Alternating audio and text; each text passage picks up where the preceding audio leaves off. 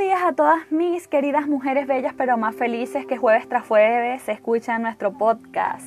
Si no has ido aún a la cuenta de Instagram Caro Beauty Tips, te invito a que vayas de una vez y le des seguir para que te llenes de muchísima información, tips de belleza, tips de maquillaje, tips espirituales para tu crecimiento personal y bueno, muchísima información acerca de Dios. Yo estoy muy agradecida al Señor por la oportunidad que me da nuevamente de poder crear un podcast en el día de hoy que pueda llegar a ti, que estoy segura que tú se la vas a compartir a otras más, a otras más mujeres, ¿no? Bueno, como todos los jueves traigo un tremendo mensaje para ti y en esta oportunidad yo quiero preguntarte si tú sabes lo que es la oración. Si no sabes lo que es la oración, porque seguro algunas que me escuchan sí lo saben, pero hay otras que no, yo te voy a explicar más o menos qué es la oración.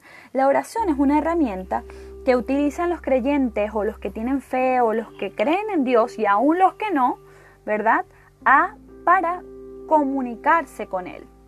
Por medio de la oración, nosotros nos comunicamos con Dios, tenemos una conexión directa con Dios para contarle a Él nuestras situaciones, nuestros proyectos, nuestros anhelos, pedir que interceda en la vida de otras amistades, de otras personas, eh, hacer muchas otras cosas más que tienen que ver con nuestra relación diaria con Dios. La oración puede hacerse con voz alta, con voz silenciosa, en grupo o a solas con Dios, allí en algún lugar especial, en nuestra habitación. Eh, además, bueno, la oración también es usada para agradecer a Dios por muchas bendiciones que Él da a nuestras vidas.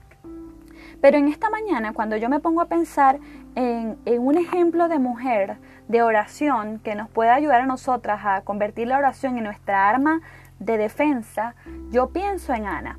Ana, cuando nos vamos a la Biblia en Samuel, encontramos que fue una mujer de mucha oración. Ana estaba atravesando por momentos bastante difíciles y el más difícil que yo creo por el cual estaba atravesando y lo refleja Samuel era que no tenía hijos. Y Ana pensaba que por no tener hijos no, estaba cumpliendo eh, con su condición de, de mujer, ¿no?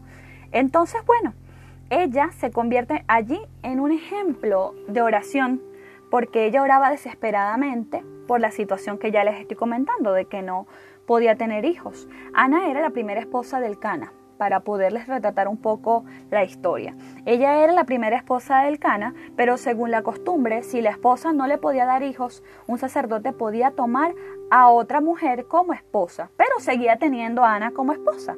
Penina se convirtió en la nueva esposa del Cana. Ella sí le pudo dar hijos al Cana y se convirtió hmm, en la rival número uno de Ana. Penina torturaba a Ana a diario recordándole que Dios no la favorecía. ¿Qué les parece? Esta situación llegó a tal punto que Ana dejaba de comer, Ana solo lloraba. Tanto fue así también que el cana se daba cuenta y trataba de consolarla, pero no, ¿qué va, amigas? En Ana no había consuelo posible, ella solamente quería tener un hijo. En una de esas visitas a asilo, después de haber comido, Ana se levantó y se fue al templo, donde oficiaba el sacerdote Eli lloró con amargura. Primera de Samuel 1.10 dice que ella lloraba abundantemente, pero con mucha tristeza en su corazón.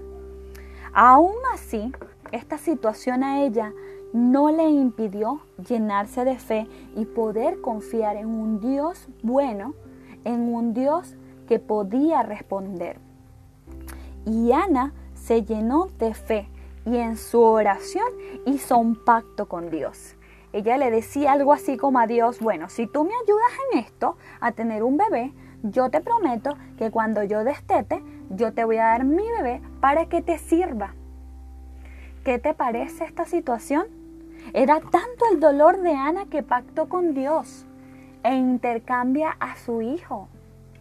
Y la única manera, amiga, de poder pactar con Dios es saber con quién tú estás hablando es poder saber ante quién tú te estás arrodillando pidiéndole que te ayude. Ana estaba segura, Ana estaba confiada en que Dios la iba a ayudar. Ella, el resultado de su oración, le daba paz, muchísima paz. Pero ella sabía dos cosas. Una, que su esterilidad se podía acabar. Y dos, que de alguna manera si su esterilidad seguía, Dios le iba a poder llenar ese vacío. Ana es allí donde se convierte entonces en mi mujer de ejemplo de oración para ti en esta mañana. Ella es un ejemplo de mujer que encontró en la oración estímulo y paz. Como resultado de toda esta fe que ella tuvo, Dios le dio un varón. Se lo dio, sí, y lo llamó Samuel. Y dice la Biblia que cuando ella lo destetó, lo llevó al templo para que Samuel desde temprana edad pudiera servir a Dios. Sabes, querida amiga, muchas de nuestras oraciones aún no han sido respondidas porque tú no has negociado con Dios. Yo he escuchado muchas mujeres que me dicen, no, pero... O he escuchado muchas mujeres que comentan así, ¿no? Eh, no, pero ¿para qué orar? Ya Él sabe todo lo que yo estoy viviendo. Él no nos creó. Él no lo sabe todo. Él no lo escucha todo. ¿Para qué voy a orar? ¿Para qué voy a pactar con Dios si Él de todas maneras ya me escucha? No. Lo bueno es que Dios también es un amigo y Él desea que nosotros vayamos a Él para conversar, para dialogar e intercambiar. Ser como Ana, pactó y negoció con Dios. Pero sabes, algo muy importante que yo quiero hacer hincapié en esta mañana es que Ana fue el resultado de la fe, porque Ana no se dejó intimidar por Penina. Sí, puede que lloraba, puede que se sentía, se sentía mal por las burlas de Penina, por los desafíos. Me imagino que Penina la retaba y la desafiaba. Ajá, tú no puedes tener hijos, pero yo sí. Pero a Ana no le importó lo que los demás decían. Y Ana aún así confió en Dios. Número dos, Ana pactó en Dios. sabía ella a quién realmente le estaba orando. Quizás hay muchas situaciones por las cuales tú estás atravesando en esta mañana, en este día, en cualquiera de estos días que estés atravesando y resulta que ya te estás sintiendo derrumbada. Resulta que alguien te está diciendo que cierta situación no la vas a poder resolver. Pero tienes que seguir el ejemplo de Ana. Ella no se dejó intimidar por comentarios, por burlas que los demás nos digan. Ella, al contrario, todo eso lo tomó y lo convirtió en fe. Ana fácilmente podía haber desistido en su lucha de permanecer confiando y orando y esperando su milagro. Pero cuando ella sale del templo, como les decía, después de haberle entregado a Dios su petición, dice la palabra que ella fue a comer y desde ese momento su semblante cambió.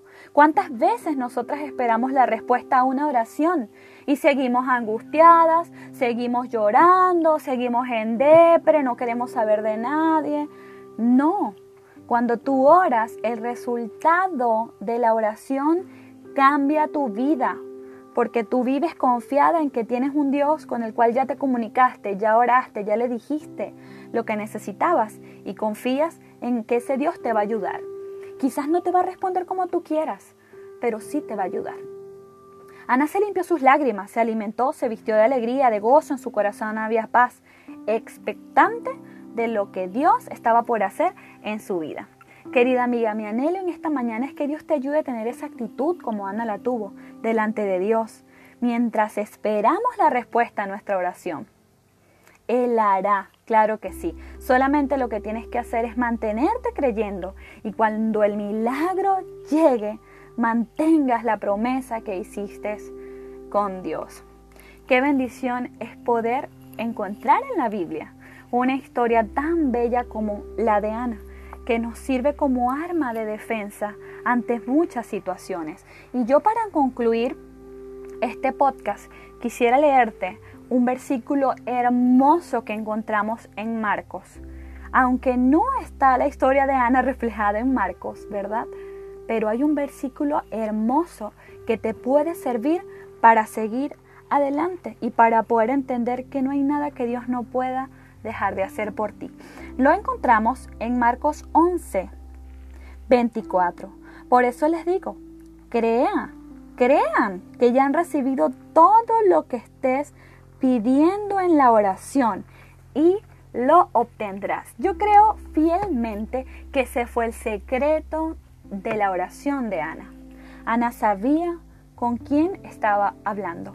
Ana sabía a quién le estaba pidiendo y automáticamente negocia con Dios. Esto es lo más bonito de poder ser mujeres de oración. no solamente orar por mi necesidad, no solamente orar por lo que yo necesito, también la oración me sirve para orar por otras personas, para orar por otras mujeres que también están pasando por situaciones bastante terribles. Este es mi versículo, Marcos 11:24, es uno de mis versículos favoritos por eso, porque me invita a que yo antes de orar ya tengo que creer en que Dios va a responder cada una de mis oraciones. La diferencia acá es que quizás a veces creemos que Dios nos tiene que responder sí o sí como nosotros queremos y resulta que no es así. Mi llamado en esta mañana entonces, amiga, es para que tú puedas pulirte en la oración, puedas esconder cada uno de tus problemas en la oración, puedas entender que la oración te puede ayudar a salir adelante, la oración te puede ayudar a resolver cualquiera que sea tu situación. Y bueno, como referencia aquí te tengo algunos tips que como mujer puedes servirte para salir adelante también en tu día a día. Enfocarte siempre en las cosas positivas, hacer lo que más te guste hacer. ¿Te gusta pintar? Empieza a pintar. ¿Te gusta cantar? Empieza a cantar. Agradece también todo lo que has vivido. Cada vez que ores, no se te olvide agradecer. No olvides que hay muchas cosas que tú no le pides a Dios, pero que Dios ya respondió. Hay muchas situaciones donde tú te acuestas a dormir en la noche y se te olvida darle gracias a Dios por un día y resulta que cuando te despiertas, Dios ya te dio un nuevo amanecer sin que tú le agradecieras por el día anterior. Acuérdate siempre de eso. Recuerda, mía, que todos los jueves voy a estar transmitiendo este podcast. En esta oportunidad pudimos hablar de la oración de Ana, que es un ejemplo de mujer como oración. ¿Qué sorpresa tendremos para el próximo jueves? No sé. Necesito de tus oraciones para que Dios pueda seguir creando contenido importante en este podcast. Recuerda que yo solamente soy una herramienta y deseo poder compartir este material contigo para que tú también se lo puedas pasar a otras personas. En esta oportunidad deseo que esto que acabas de escuchar le puedas dar reenviar para que otra amiga también te escuche. Nos vemos el próximo jueves y no olvides que puedes ser bella pero más feliz de la mano de Dios. Chao, chao.